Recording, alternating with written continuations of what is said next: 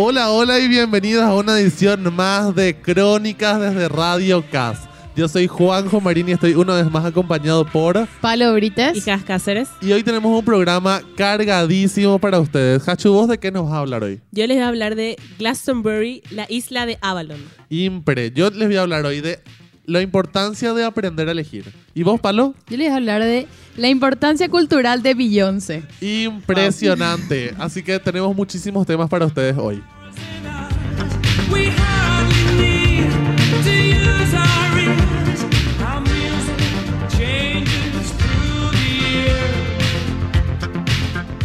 Estamos haciendo el programa desde Radio CAS, acá cumpliendo todas las medidas de seguridad para evitar la propagación del COVID-19. Y le tenemos, como siempre, a Mari Carmen en controles. Muchísimas gracias, Gracias, Mari Carmen, Siempre presente. por la buena onda y por ponernos todas las músicas que nosotros estamos necesitando. Así que, Hachu, empezá un poco a hablarnos del tema de hoy. Bueno, les voy a contar sobre Glastonbury, la isla de Avalon. Glastonbury es uno de los lugares con más misterio y magia del Reino Unido. Se trata de una zona de unos 20 kilómetros cuadrados que comprende principalmente unas pequeñas colinas, las ruinas de una importante abadía medieval y el pueblo que surgió al amparo de esta. Pero bueno, dominando todo el lugar se alza la imponente colina Glastonbury Tor, coronada por una torre que es lo único que queda de una antigua iglesia consagrada a San Miguel. Eh, Tor, que es, es una palabra de origen celta que significa colina cónica. ¡Wow! Impresionante. Bueno, y lo que es importante de este lugar, o sea, históricamente y arqueológicamente es súper interesante porque algunas herramientas neolíticas recogidas en la colina Tor muestran que el lugar pudo haber sido visitado y tal vez ocupado durante la prehistoria. O sea, imagínense lo viejo que es. Hace muchísimo tiempo Sí. que está. En 1892 se identificaron en las colinas los restos de una antigua villa que data de la Edad de Hierro. Posteriormente se encontraron indicios de ocupación romana y bueno, tanta mítica rodea la colina que incluso los británicos la conocían como la isla de Avalon, porque se cree que podría ser el Avalon del legendario rey Arturo.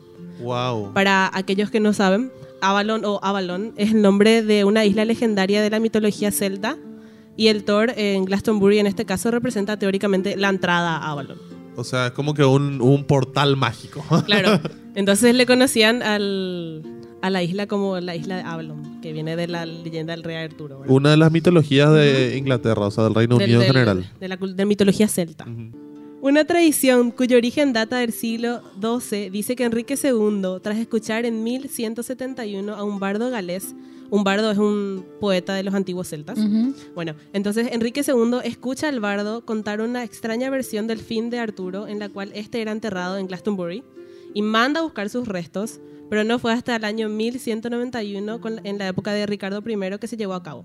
Entonces, justo en el punto indicado por el bardo, a 16 pies de profundidad se encontró un gran tronco de roble hueco. En su superficie había adosado una cruz de plomo en la cual figuraba la inscripción Aquí yace el renombrado rey Arturo, en la isla de Avalon, junto a Ginebra su esposa. Y al abrir el ataúd aparecieron los restos de los reyes. ¡Wow! Imagínense. No sabía ese datazo. Qué, Bueno. qué loco, ¿verdad?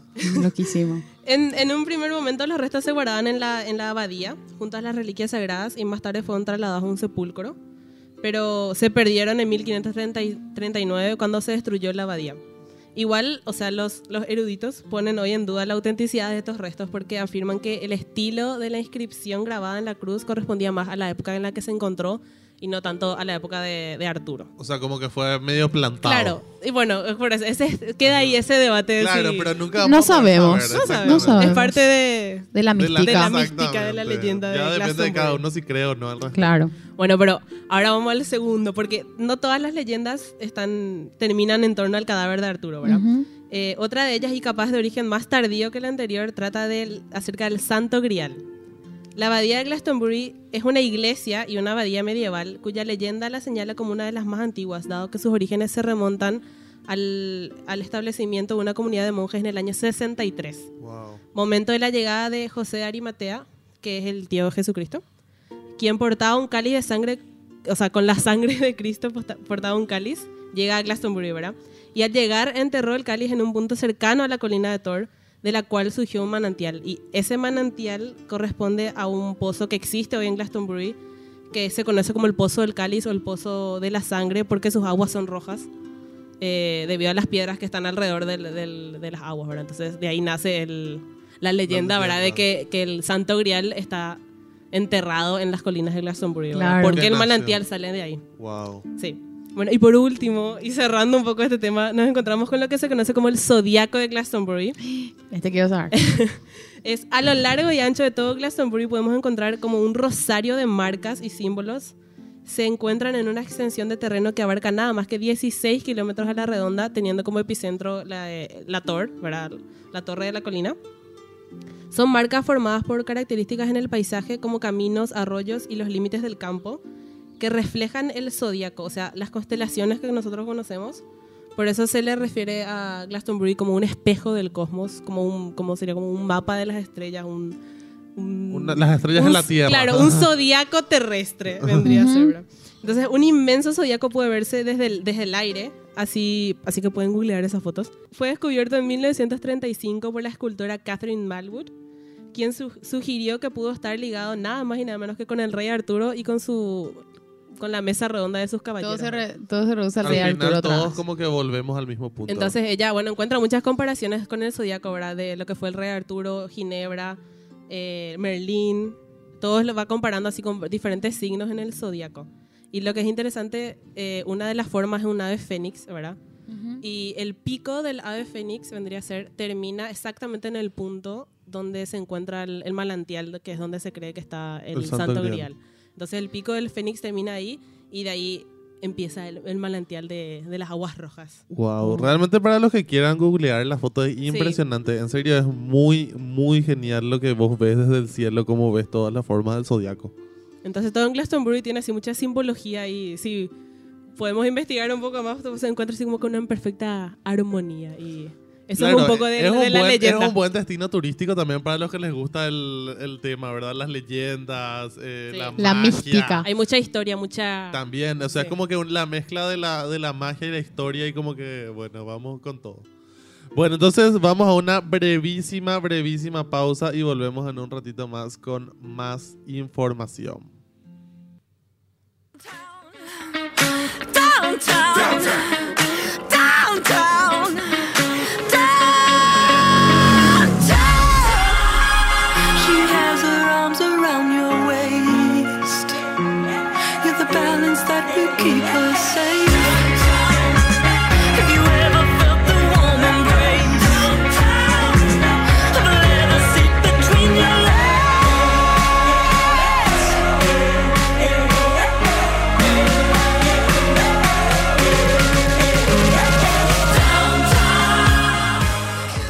Estamos escuchando Downtown de Macklemore y Ryan Lewis, ¿verdad? Y yo les voy a hablar un poco ahora de la importancia de aprender a elegir. A ver, ¿a quién no le pasa que cuando terminamos el colegio o en algún momento de nuestras vidas tenemos con el, co- o sea, nos quedamos con la duda de qué hago ahora, ¿verdad? ¿Qué hago o qué estudio? Eh, ¿De qué como- trabajo? Exactamente, como que estamos en la en, en el limbo ese de, de qué hacer, ¿verdad? Y siempre está como que las dos opciones. Lo que va a ser más fácil para mí en el futuro o lo que me apasiona. Muy poca gente tiene esa la suerte de que esas dos cosas se encuentran, ¿verdad? Como que lo que lo que le gusta, lo que le apasiona también tiene una muy buena inserción laboral en el futuro, ¿verdad? Y muchas veces no nos damos cuenta, pero todo el tiempo nosotros estamos eligiendo, constantemente estamos eligiendo.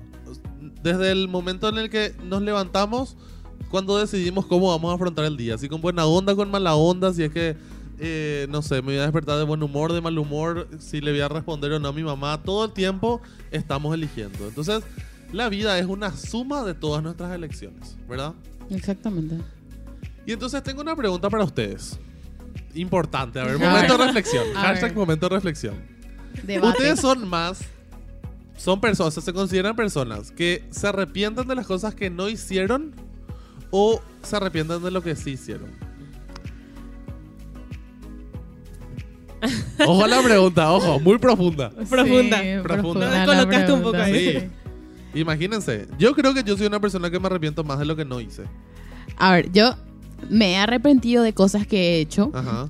pero, Creo que de todo se aprende. pero, claro, Sí. Claro, pero Yo por ejemplo, digo, no sé, me arrepiento de no haber, eh, qué sé yo, eh, tomado esta oportunidad. O sea, de las Claro. cosas que más me arrepiento. Por el- por el eso, miedo. sí, De, exactamente. de repente dije, no actuar por miedo. Exactamente, son como Claro. que de lo que más me arrepiento es cosas de que no hice más de cosas que sí hice, ¿verdad? No Por creo que elej- yo elijo también esa opción. ¿verdad? O sea, como que, como que así somos, ¿verdad? Y entonces, eh, hay como dos, dos caminos, ¿verdad?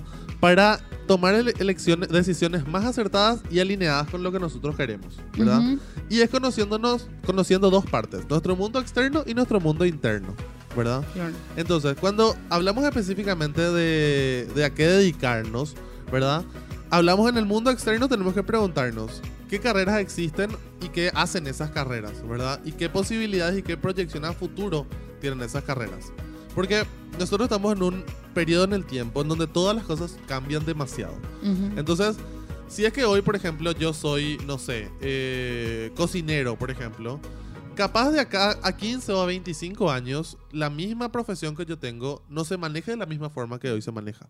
Eso es súper importante, o sea, que todos nosotros seamos conscientes de que la profesión que tengamos de acá a 15 años va a cambiar radicalmente. Un claro ejemplo otra vez sería ahor- ahora mismo los maestros con las clases virtuales. Exactamente, o sea, de- pero ellos sí que fue un golpe porque Sí. fue de un año a otro. Claro, ¿Verdad? un No mes fue- a otro, una semana a otra. no, fue, no fue algo drástico. gradual, ¿verdad? Pero sí, o sea, imagínense el cambio de 180 grados que dio, eh, que van a dar las profesiones de todo el mundo, ¿verdad? Sí.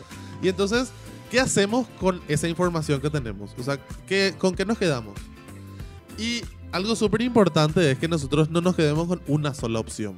Yo creo que todos en algún momento escuchamos en nuestras vidas de que nosotros teníamos que elegir una carrera y esa era la carrera que nos iba a acompañar el resto de nuestras vidas. Pero hoy en día no es así. Hoy en día nosotros podemos elegir estudiar lo que queramos, podemos elegir no estudiar también si queremos. Pero Aprender otras cosas. exactamente, vamos a estar como que a estudiar en el concepto de universidad, ¿verdad? Porque todo el tiempo estamos estudiando y aprendiendo. Eh, todo el tiempo vamos a estar mutando y mutando y mutando. O sea, hoy yo me tengo que reinventar esa palabra que tanto escuchamos en, en tiempos de pandemia, ¿verdad? Y nos vamos a tener que seguir reinventando un montón de veces eh, todo el tiempo, ¿verdad? Incluso mucha gente que estudia algo jamás trabaja de eso que estudió. Exactamente. O sea, nosotros mismos cambiamos con el tiempo, ¿verdad?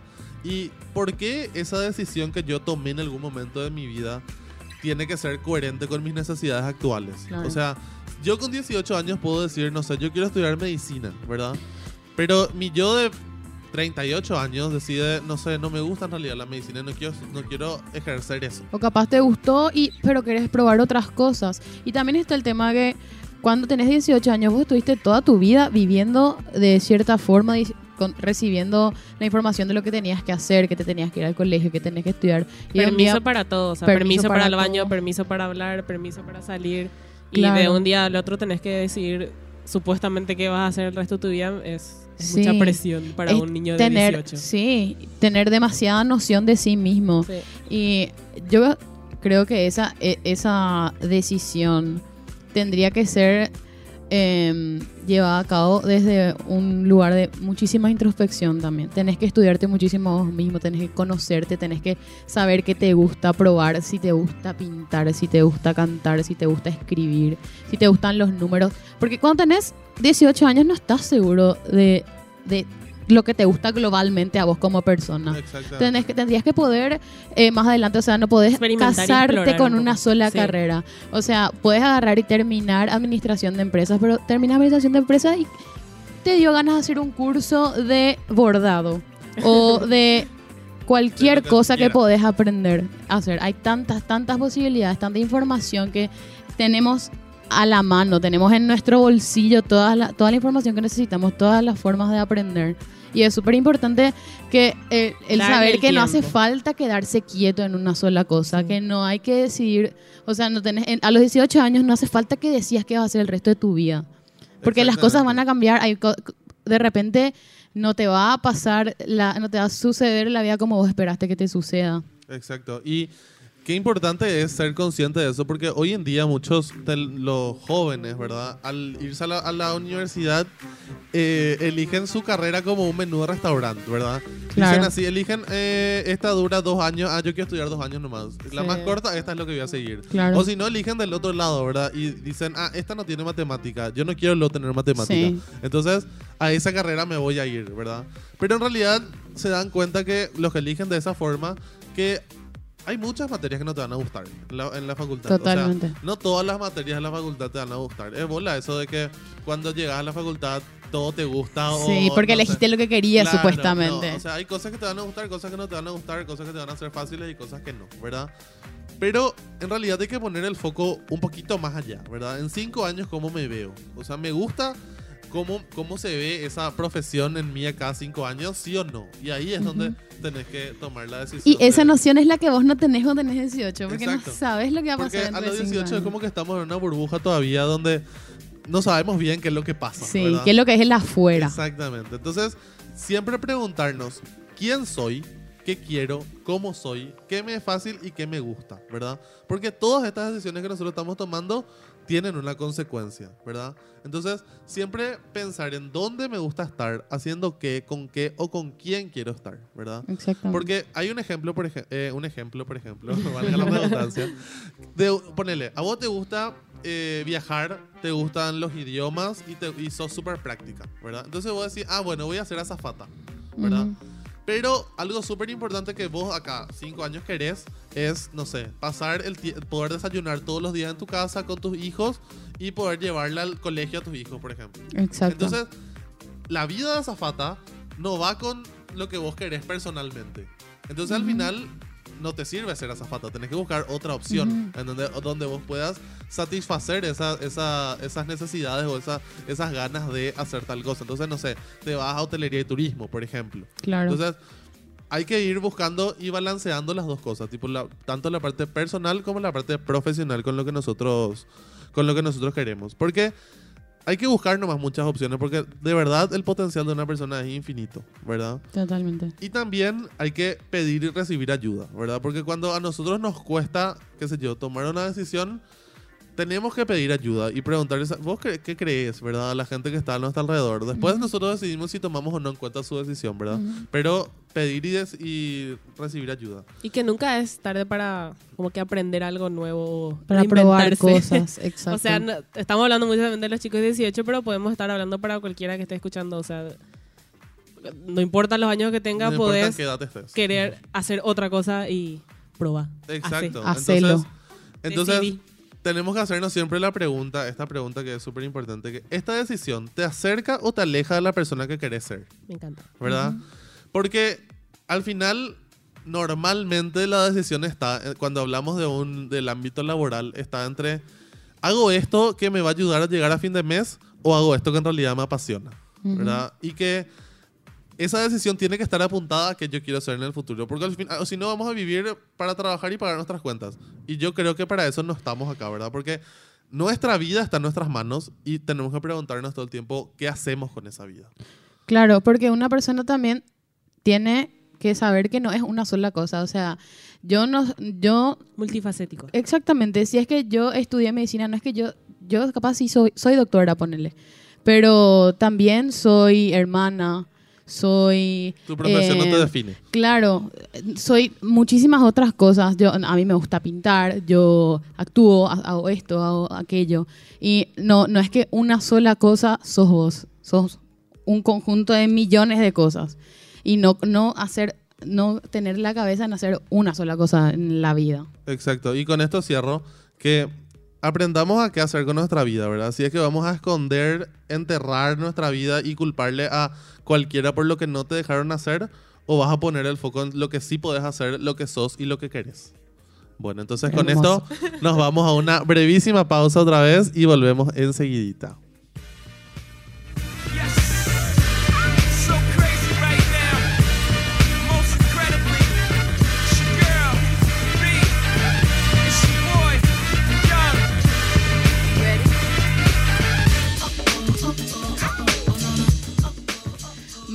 Bueno, hoy yo les quiero hablar de un tema que me parece muy importante y que no sé por qué todavía no hablamos de esto. Tenemos que hablar de Beyoncé, de ella, de la única. Estamos escuchando ahora a Beyoncé. Estamos escuchando ahora a Beyoncé.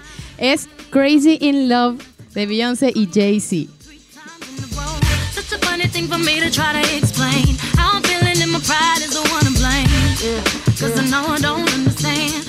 Bueno, ¿por qué les quiero hablar de Beyoncé? Ella acaba de ganar el premio humanitario de los BET Awards 2020. Wow, ¿qué son los bet? Eh, los BET Awards son eh, premios que se hacen a personas de color que tienen que Una trayectoria. exactamente que llegan a un, a un punto en su carrera o que hacen algo en concreto. En el caso de Beyoncé, que ganó el premio humanitario, ella tiene un tiene una fundación que ayuda a gente de color en Estados Unidos, les da becas, junta firmas para ciertas para ciertas cositas, ¿verdad? Ah, no ganó por algo de, de canción, sino No, por no, la no. fundación. Ganó por, su- la fundación. de La parte personal. la parte Ah, ok. filántropa de, de Beyoncé. Bueno, fue presentada nada más y nada menos que por Michelle Obama. Wow. Ellas Queen. se aman, son amiguísimas. Y, y bueno, ella eh, ganó, ganó esto este año, pero Beyoncé hizo muchísimas cosas, muchísimas cosas. Una de las cosas de las que les quiero hablar hoy es de su presentación de Coachella de 2018. ¿Qué es Coachella? Coachella. Coachella es un festival de música enorme en Estados Unidos. Famosísimo. Es famosísimo y muy importante. Eh, asisten muchísimos artistas, cantantes, actores, actrices, como 125 mil personas viendo. Inmenso. Inmenso, ¿verdad? que este año se suspendió por... Este año se suspendió por, por eh, pandemia, ¿verdad?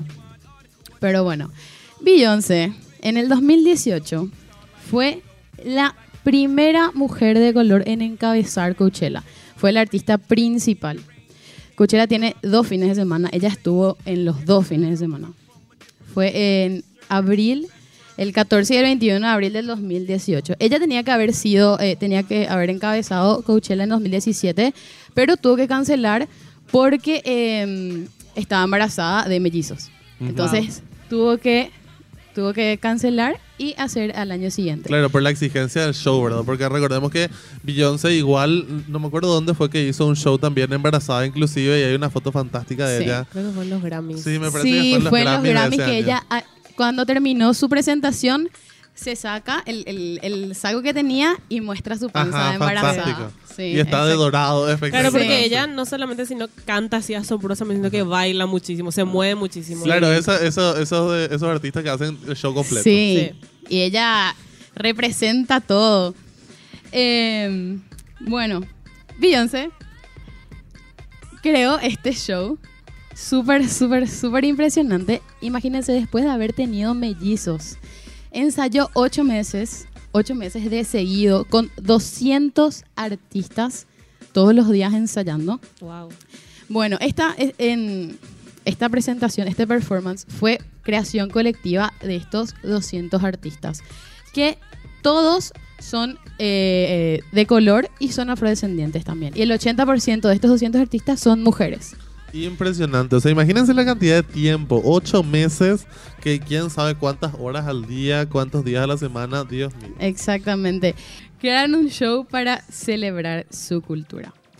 Em, el, show se llamó Homecoming, que después de, eso ella hizo un documental sobre cómo... Netflix, Está, está en está en Netflix, Netflix el documental, por si quieren ver, se llama Homecoming de Beyoncé. También está el de Michelle Obama, si quieren También ver. está el de Michelle Obama.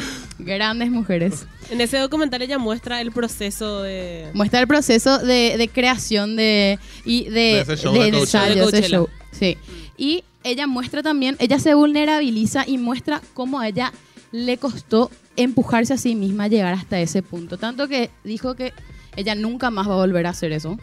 Porque la, Wow. la exigencia, no, un show de ese tamaño Ah, ah, ah. por la exigencia física y emocional que le causó. Porque ella era, ella recién le había tenido a los gemelos y estado, estuvo ocho meses amamantando y entrenando, ensayando, creando. Pero lo hizo. Claro. Lo hizo. Y em, bueno, el, el show se llama, se llama Homecoming porque tiene eh, representa la cultura de las universidades de la gente de color del, del periodo de segregación de Estados Unidos. Porque como ustedes saben, en esa época estaban separadas las universidades de la gente blanca y la gente de color.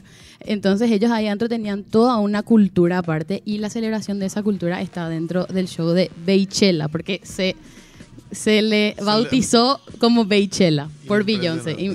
In- Increíble. Hay mucha historia, mucha cultura Muchi- dentro del show, no es solamente. No fue solamente el show. Claro, no Muchísimo solamente subir a cantar. Exactamente. Tenía como unas gradas de 20 eh, de Sobre el de escenario. 20 escalones Sobre de el escenario. sobre el escenario de una de una banda, de una orquesta, una bandaliza, como nos dijo hoy Mari Carmen que se llamaba, una bandaliza y tenía como 100 personas ahí arriba con instrumentos y toditos durante todo el show estuvieron ahí haciendo no Eran sé, parte de la eran coreografía parte de la con coreografía, sí, increíble. Increíble.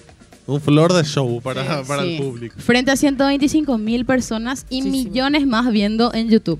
Claro, Y también toda la gente que vio después de ese show que está ahora en Netflix, ¿verdad? claro.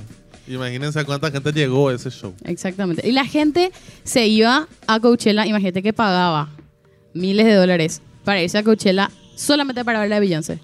Claro, porque Coachella, claro, es un festival que hay muchísimos artistas. Muchísimos artistas. Pero está como que el, el que encabeza, que es el más importante del fin de semana. Claro. Y la gente decía, yo me voy para ver la Beyoncé y solo Beyoncé no me importa Claro. nada más. Imagínate la fuerza que tenés que tener, la influencia que tenés que tener en las personas. Claro, porque no es barato tampoco el show. Exactamente. Bueno, y ahora cerrando esta, este segmento de Beyoncé, les quiero contar que ella va a sacar un nuevo disco.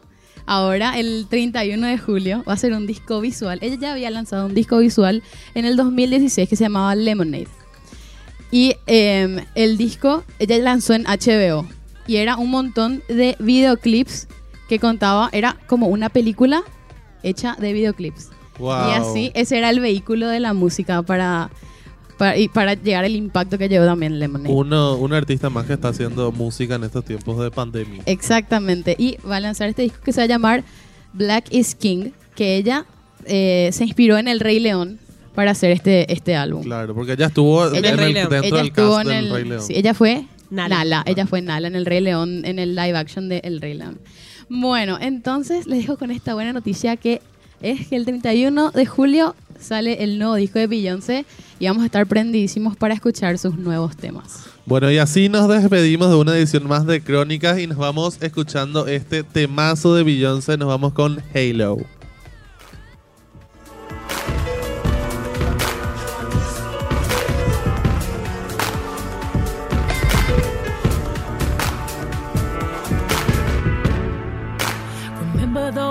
walls I built, well, baby, they're tumbling down. And they didn't even put up a fight, they didn't even make a sound. I found a way to let you in, but I never really had a doubt. Standing in the light of your halo, I got my angel now. It's like I've been awakened.